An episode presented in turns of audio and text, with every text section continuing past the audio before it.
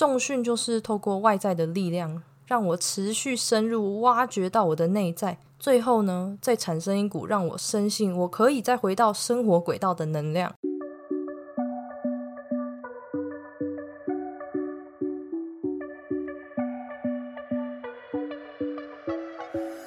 Hello，大家好，欢迎你回到贱女人的频道，我是这个频道的主持人卡罗。今天是第三十二集，今天要聊的主题是重训的意义到底是什么呢？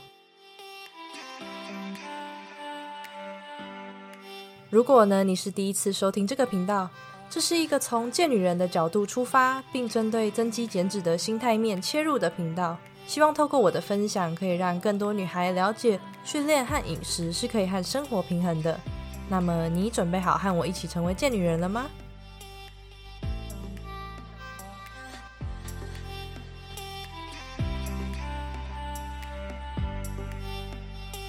最近的你过得还好吗？先说说我好了。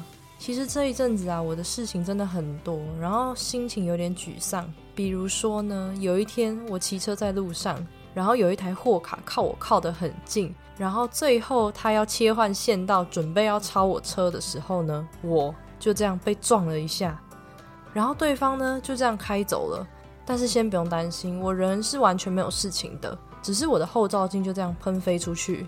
在当下车流其实很多，然后我完全也没有办法做出任何的反应，身体就瞬间的僵硬，甚至有一点微微的在发抖，然后继续骑车。那还有另一件事情就是，本来安排好的工作行程，但是因为对方临时有变卦，然后就在前一天跟我喊卡，于是我事先写好的脚本、素材，还有准备好的用具跟设定好的排程，就这样幻化为零。其实我看到讯息的当下是有一点错愕的，脑袋瞬间抽空，无法思考。因为其实我事前花了很多时间在准备，却还是让计划赶不上变化，有一点不好意思分享我这么负面的那一面。但其实就是想跟你说，我是一个很容易因为外力因素而被影响情绪的人，因为我是属于那种计划好了就希望不要再有变动的那种个性。可是呢，生活好像就不会如你所愿。常常就会发生不可控的事情，而且这个世界唯一不变的就是不断在变化嘛。虽然说这句真理，我到现在都还在参透跟学习，也因为这样，我这几天的心情都处在一个非常焦虑的状态。那一焦虑呢，我就会想要去训练。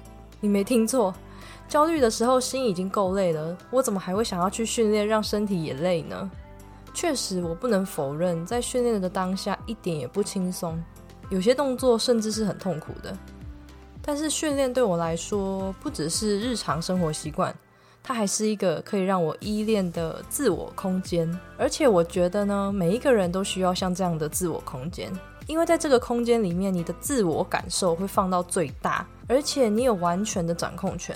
比如说，你可以自己选择什么时候要去健身，嗯，做多重，或是你想要待多久。那这次的训练组数，或是你想要选择什么课表，这些其实你都可以自己安排。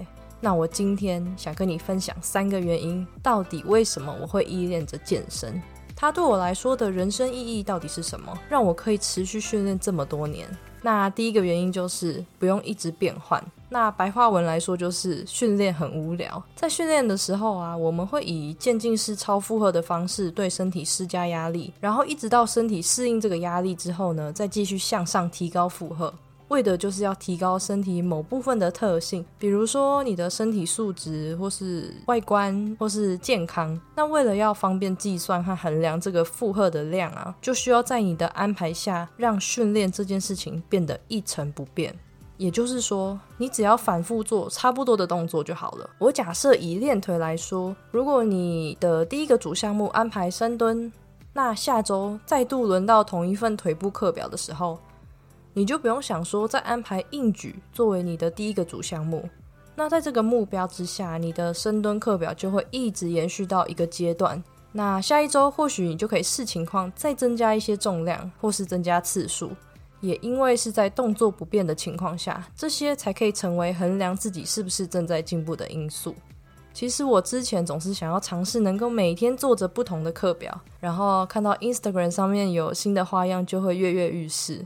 但是如果说你有好好安排你的训练计划，你就只要在一个周期里面从一而终的训练就对了，不需要太多的花样，肌肉不会知道说你换了课表啊。所以说，能够持续的增加压力才是有效训练的重点。第二个原因，投资报酬率高。你有没有听过一句话叫做“努力不一定会有成果”？但是好消息是，训练呢，只要你投入了，就是一个可以等着用时间换取成果的事情。那比起那些付出却得不到回报的事情，训练相对来说真的是容易很多。只要你的方向是正确的。那么努力就会得到你想要达到的目的地，等于是你投资自己，但是得到了不只是激励啊，还有更多的好处，像是平衡感、协调性，嗯，心肺功能，甚至还会提升你的认知功能。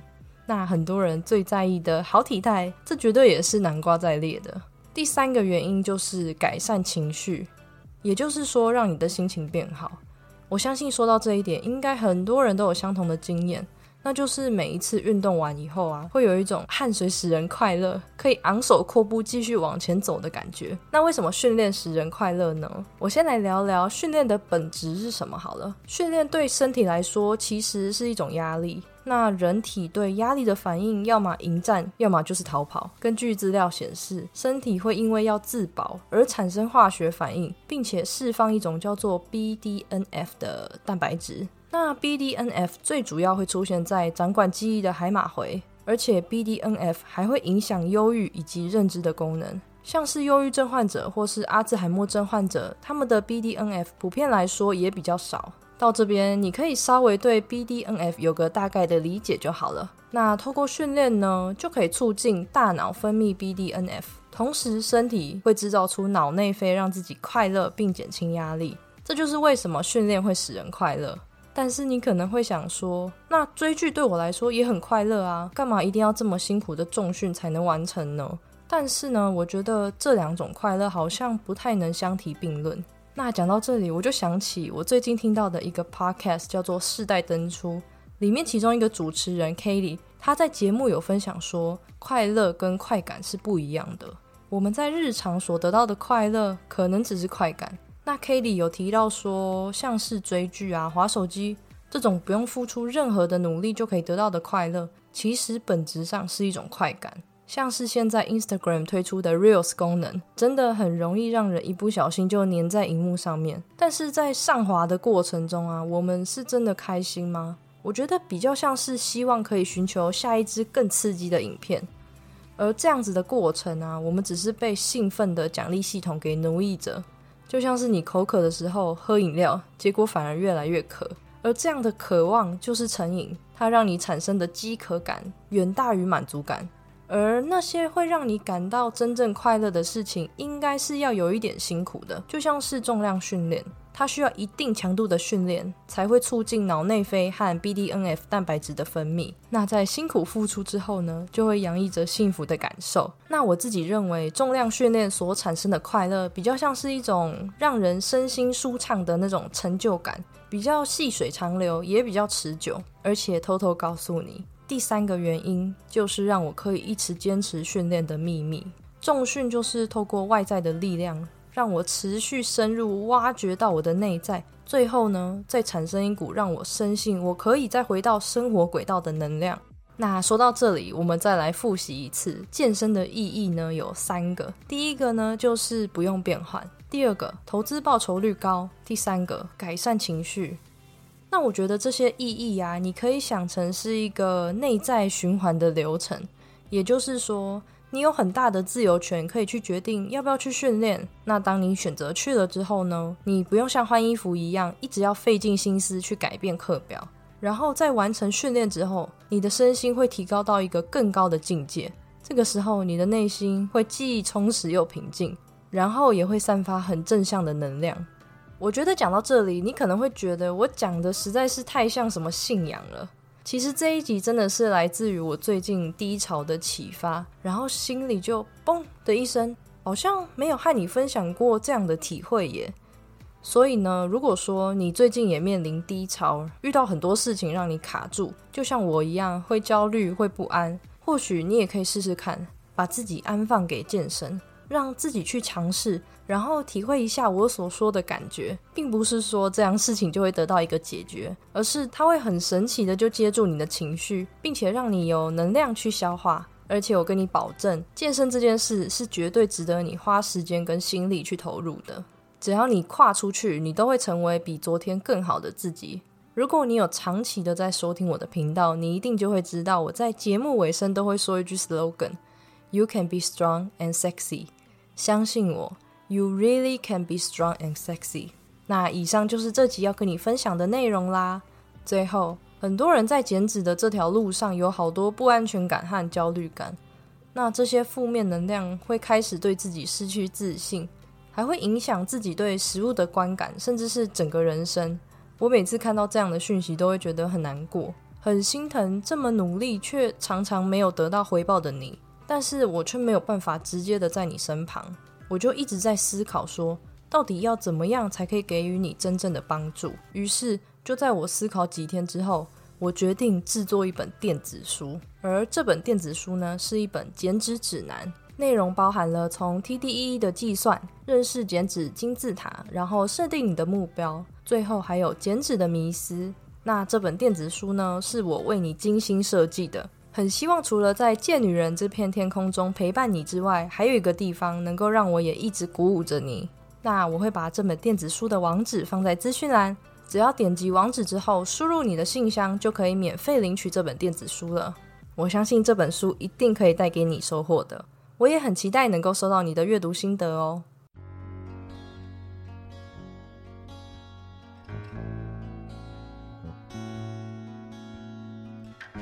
如果你喜欢这一集，你可以留言跟我分享，留言的网址我会贴在底下资讯栏，或是你也可以在 IG 上面 tag 贱女人，并放上这一集的截图，账号是底线 Listen to Carol 底线，和我说说你的想法。如果你觉得这个频道对你来说有帮助的话，希望你能够花一点时间在 Apple Podcast 上面帮我打五颗星星，并且留言，并告诉我你正在收听的集数。这对我来说会是一个很大很大的鼓励，而且这样子也可以让这个频道推播出去，让更多人看见哦。最后的最后，你一定要记得，You can be strong and sexy。没错，一定要记得哦。那我们就下次再见喽。